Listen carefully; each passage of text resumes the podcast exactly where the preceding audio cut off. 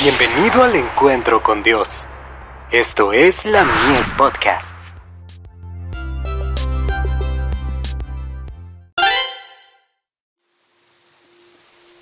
Recibiréis poder. José.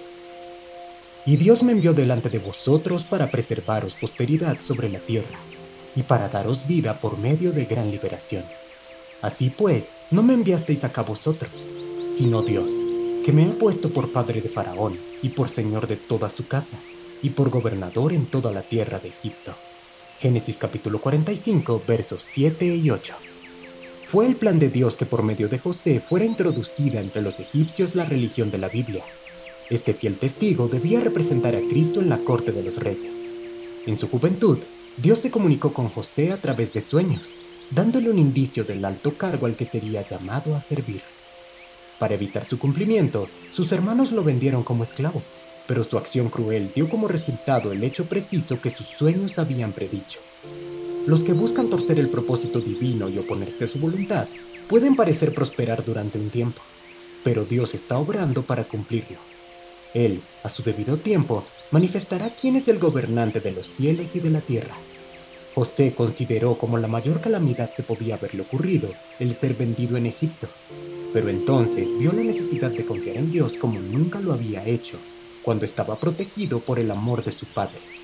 José llevó a Dios consigo a Egipto, y este hecho quedó de manifiesto por su comportamiento alegre, a pesar de su tristeza.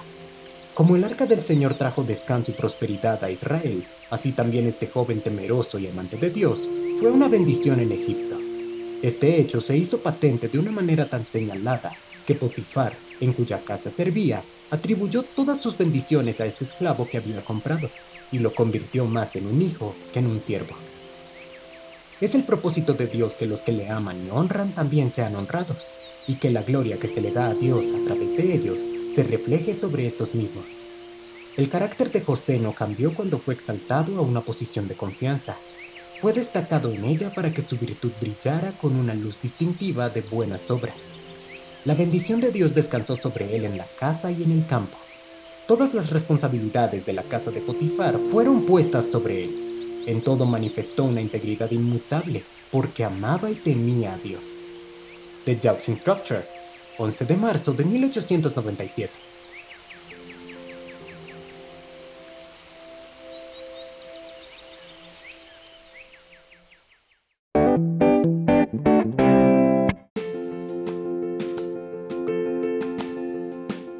Visítanos en www.ministeriolamies.org para más contenido. Dios te bendiga.